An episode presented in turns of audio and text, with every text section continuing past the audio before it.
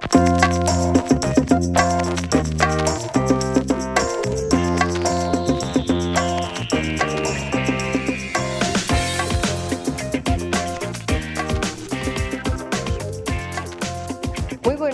amigos, como todos los lunes nos encontramos en este su programa desde la EEA, desde la Estación Experimental Agrícola y hoy vamos a tener un programa diferente. En la mañana de hoy eh, nuestro productor, el señor Luis Méndez, va a estar haciéndole una entrevista eh, al horticultor, al agrónomo Luis Reinaldo Santiago, eh, que en otras ocasiones nos ha acompañado aquí hablando sobre los huertos urbanos o los huertos caseros. Pero además de eso, el, agrónomo eh, Santiago tiene vasta experiencia en el cultivo de Pascuas. Y qué mejor fecha que esta, ¿verdad? Entrada, entrando a la Navidad. Hablar de las Pascuas, una flor que se ha convertido en un símbolo emblemático para, para nuestro país de la Navidad. Así que espero que disfruten mucho este programa y a la vez aprendan de él y aprendan de cómo conservar las Pascuas más allá eh, de la fecha de la Navidad. Espero lo disfruten. Bueno, nos encontramos aquí con el agrónomo Luis Reinaldo Santiago de la Estación Experimental Agrícola. Vamos a entrevistarlo, nos encontramos en la época navideña y queremos hablar sobre las Pascuas. Bienvenido aquí a InfoCASEA. Pues quiero comenzar la entrevista a ver si nos das un pequeño, un trasfondo acerca de los orígenes de las Pascuas. Sí, este, gracias Luis por la entrevista. Eh, pues, aprovechando la época navideña, usted sabe que esta es la planta número uno, que la asociamos con la Navidad, un símbolo de Navidad. Y la Pascua es oriunda de México. Los, indios aztecas la cultivaban como símbolo de pureza y de la misma brastia que es la hoja modificada que se, torna roja, ellos sacaban un tinte que utilizaban para eh, pintar su cuerpo y a la misma vez del late que es la sustancia esta blanca que usted cuando corta una de Pascua pues eh, ella emite esa, esa, sustancia blanca que se conoce como late, ellos sacaban también eh, una medicina para contrarrestar males y enfermedades. O sea que para ellos era símbolo de pureza y, ellos pues le sacaban provecho de índole medicinal. Luego de, eh, Luego México la utilizó como flor de corte, porque ella, esta, esta, planta florece cuando los días son cortos y cuando las noches son largas, por eso la asociamos en la Navidad. Cuando llega octubre, que los días empiezan a ponerse cortos y las temperaturas tanto de día como de noche comienzan a bajar, eso induce a la Pascua a florecer.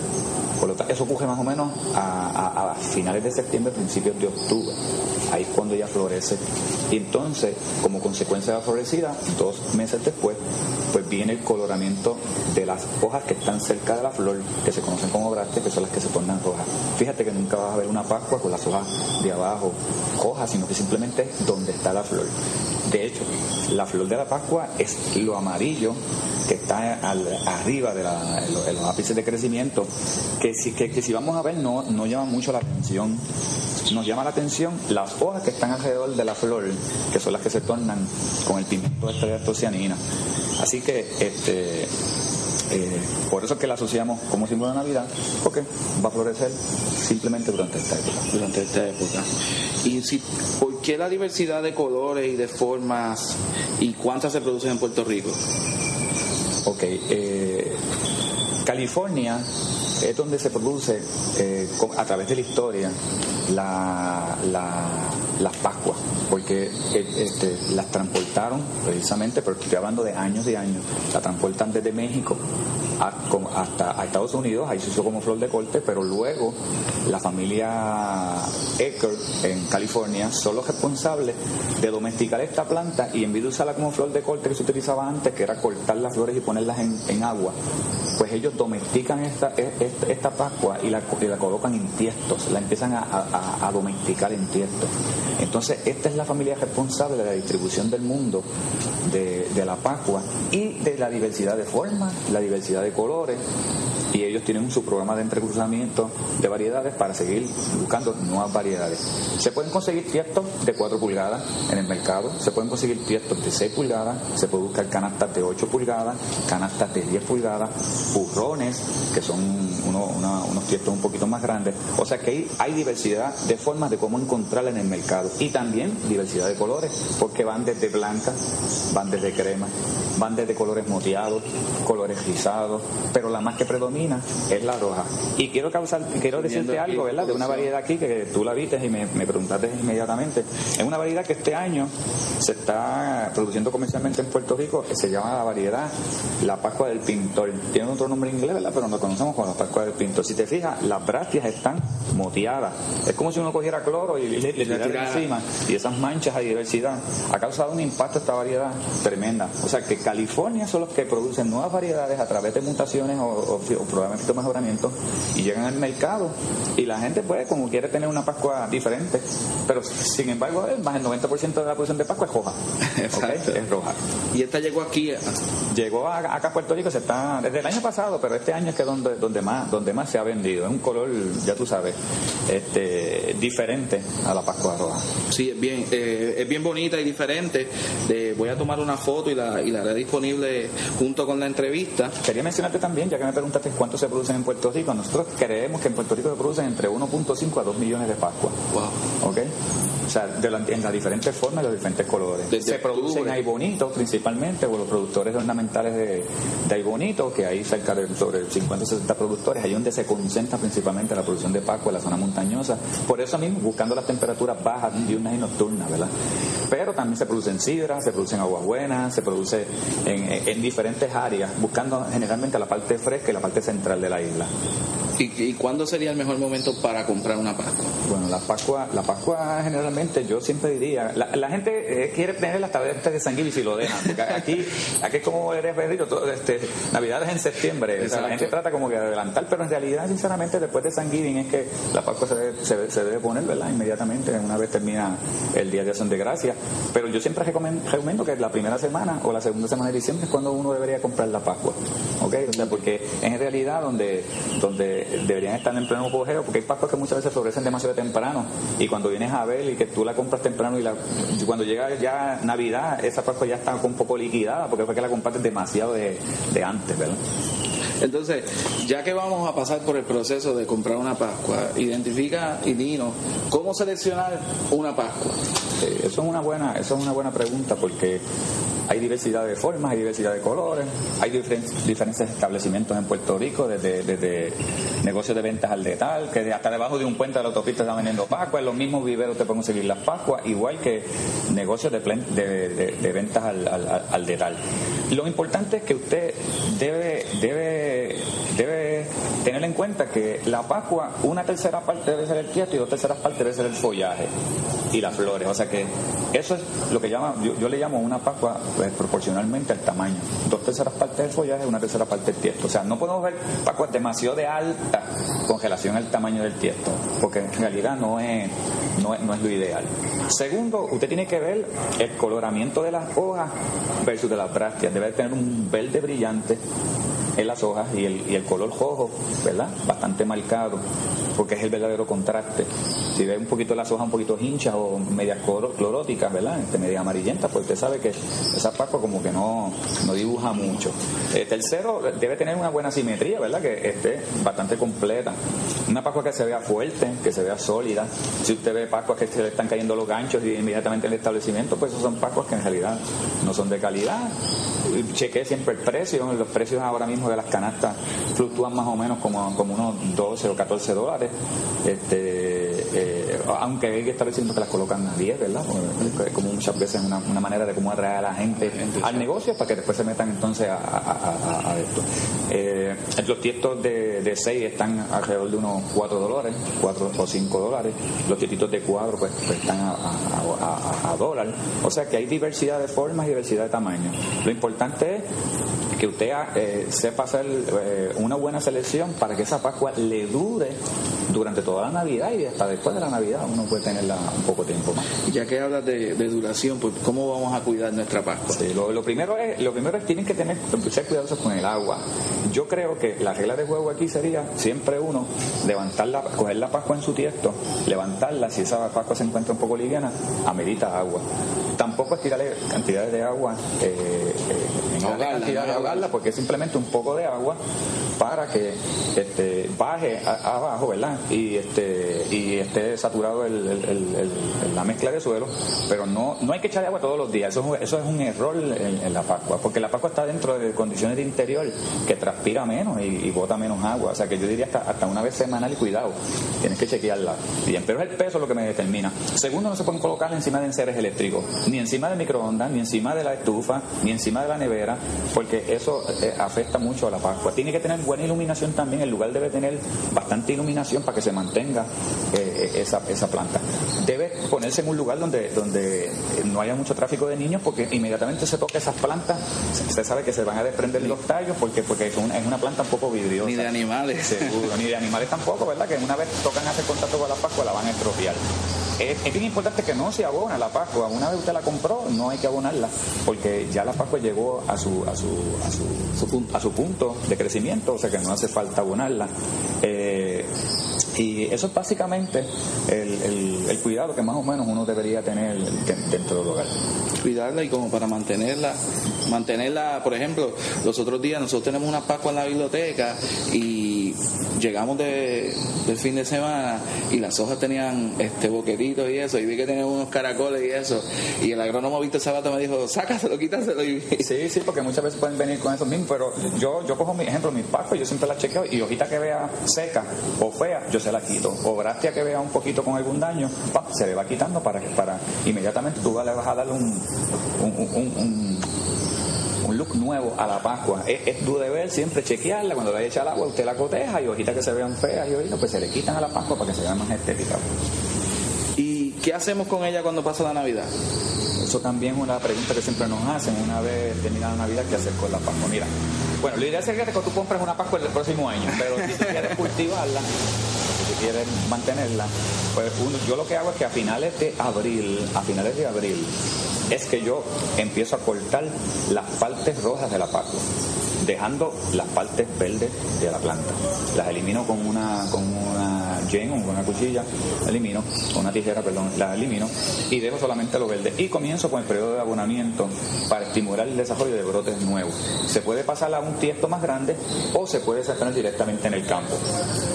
Una vez uno haga, haga, ese, haga ese tipo de corte, pues entonces va a seguir estimulando el desarrollo, el desarrollo de, los brotes nuevos, de los, de los, de los, brotes nuevos y este eh, esos brotes van a seguir van a seguir creciendo. Lo sigue podando en marzo lo sigue eh, podando en abril en mayo en junio en julio hasta septiembre. Luego de septiembre usted debe dejar de podar porque ya la planta llega ya octubre principio de octubre que se empiezan a inducir para usted tener una pascua nueva. Eso que no es como dicen que a veces se acaba la navidad boda o sea que uno la puede mantener Todo depende del manejo del manejo porque eso eso de estar cortando el mantenerla y cuestiones no sé si alguien tiene el tiempo para hacerlo pero por lo general la, la mayoría de las personas este eh, compran una compran compran compran compran una Pascua nueva o, o este continúan el crecimiento de la misma, ¿verdad? Si es que quiere cultivarla. Yo por lo general me quedo con muchas de ellas y cuando vengo o sigo propagando y cuando termino termino con miles en Navidad a partir de lo que compré. Entonces conozco el proceso de cómo propagarla comercialmente. Y ya que, que estás hablando de cómo conocer los procesos y eso, ¿Qué trabajo ha hecho la Estación Experimental Agrícola relacionado con Pascua? En los años 90, que fue cuando yo ingresé a la Estación Experimental Agrícola, yo, yo este, era el líder de las empresas ornamentales en la estación, que, sea, que dirigía prácticamente la investigación que se realiza en las empresas ornamentales en Puerto Rico. Eh, eh, cuando me reunía con los agricultores del, área de Bonito, pues una de las cosas que decían era que aunque se producían pascuas, eh, había que mejorar el, sistema de producción de las mismas, que se cometían muchos errores y todo eso. Y una de las cosas básicas que yo me di cuenta que hacía falta investigación es en el, en el, proceso del uso de los reguladores de crecimiento, que son unas sustancias que se utilizan en la planta para tratar de mantener el control de la pascua y que sea proporcional al tiesto. Porque la pascua, una vez tú la pones, ella sigue creciendo y desarrollándose, pero llega un momento en que durante el proceso de la producción hay que inducirla con, aplicarle estas sustancias reguladoras de crecimiento para controlar el crecimiento de la planta, que sea proporcional al tiesto. Eso la mayoría de los agricultores en Puerto Rico no lo estaba usando. Y muchas veces conseguíamos plantas demasiado de alta conseguíamos plantas demasiado débiles y agetalado de crecimiento, el efecto que lleva era eso, pues la estación eh, empezamos a trabajar con, el uso de esta, de sustancia y cuáles eran las dosis y cuáles eran los reguladores recomendados para, para tanto la región central de la isla como la zona de la costa, si es que hay gente produce. Y hay unos artículos del Journal de la Universidad de Puerto Rico relacionados con, estos trabajos. Así que se benefician los, productores de, Pascua en, en saber cómo utilizar esta sustancia para beneficio de, ellos mismos. Porque inducen el color verde, ponen esas sustancias ayudan a que, a que las hojas verdes sean más verdes todavía, porque una de las propiedades que tiene el talado es inducir, además de controlar los entrenudos de la pasta y dejarla más, más pequeña, pues nos ayudan a, crear un poquito de más fortaleza, porque los tallos son un poquito más duros. Y eso es bien importante que durante el manejo de la producción el, el, horticultor, el floricultor esté consciente de que tiene que invertir añadiendo este regulador de crecimiento, pero los beneficios que va a obtener son mucho mayores. Bueno, Luis Reinaldo, quiero culminar la entrevista reconociendo que tú eres, famoso en, Facebook y en la comunidad de Huertos Caseros. En la, en la biblioteca siempre me están preguntando cómo consigo a Luis Reinaldo, cómo consigo a Luis Reinaldo. Pues vamos a ver, contesta la pregunta, ¿cómo conseguimos a Luis Reinaldo? Nosotros tenemos un huerto casero demostrativo aquí en la facilidad de la Estación Experimental Agrícola en Río Piedra. Y ese huerto pues nos visitan alrededor de unos 40, 60 grupos todos los semestres donde vienen desde escuelas, donde vienen desde eh, cursos de vuelto caseros que ofrecen los extensionistas alrededor de las diferentes oficinas de servicio de extensión agrícola. Eh, recibimos grupos, eh, ¿cómo se llama? Presos, recibimos mujeres maltratadas, recibimos grupos de, recibimos de todo, de todo, grupos heterogéneos, tratando de ver la importancia que tienen los puestos caseros para Puerto Rico.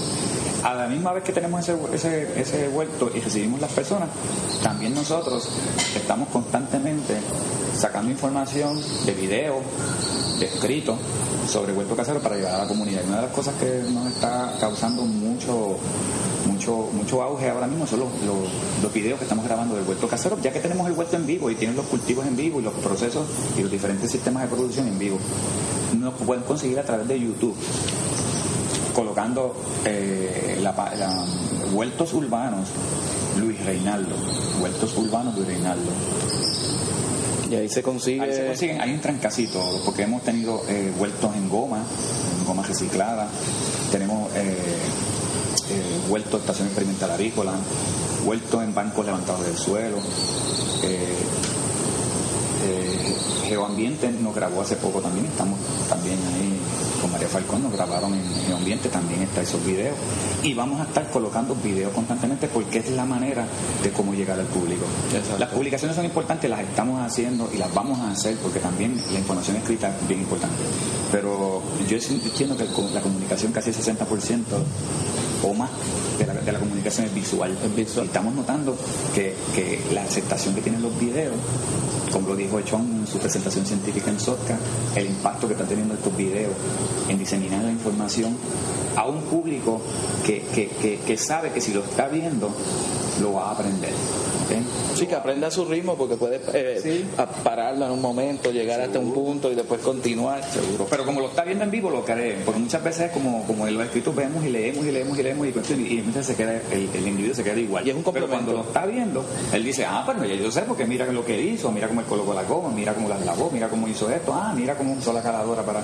Entonces, esa, esa, esa información visual nos está, está llegando al público y eso nos interesa. Así que constantemente manténganos en, vamos a mantener estas páginas actualizadas. actualizadas y hablando de la estación y cosas nuevas, cultivos nuevos, ¿verdad?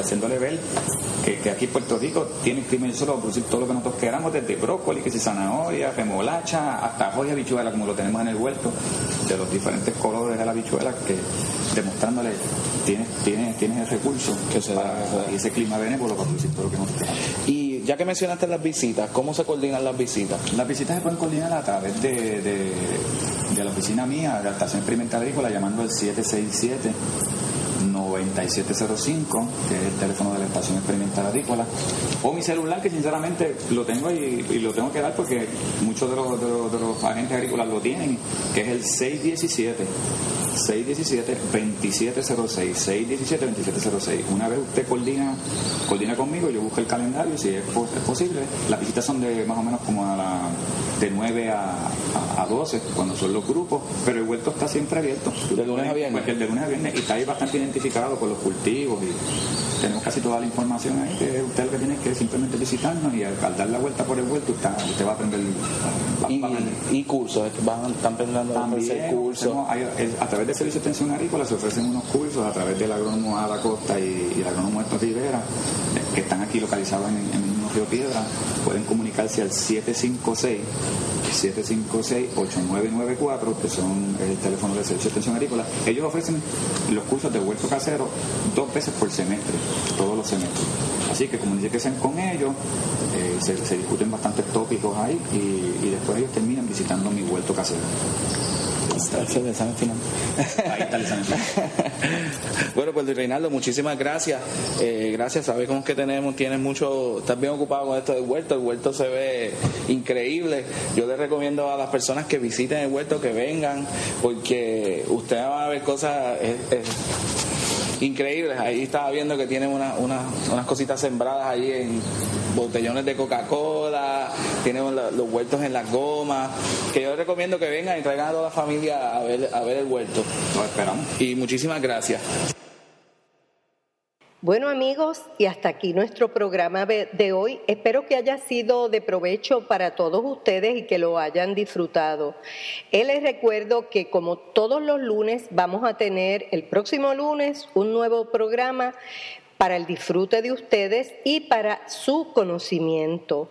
Eh, nuevamente les digo que pueden escuchar nuestro programa desde la EEA y suscribirse también en la siguiente dirección http doble punto diagonal diagonal biblioteca.eea.uprm.edu diagonal desde la EEA. También recuerden que pueden visitarnos en la página de Facebook desde la EEA y de allí, desde allí también pueden registrarse y escuchar nuestro programa.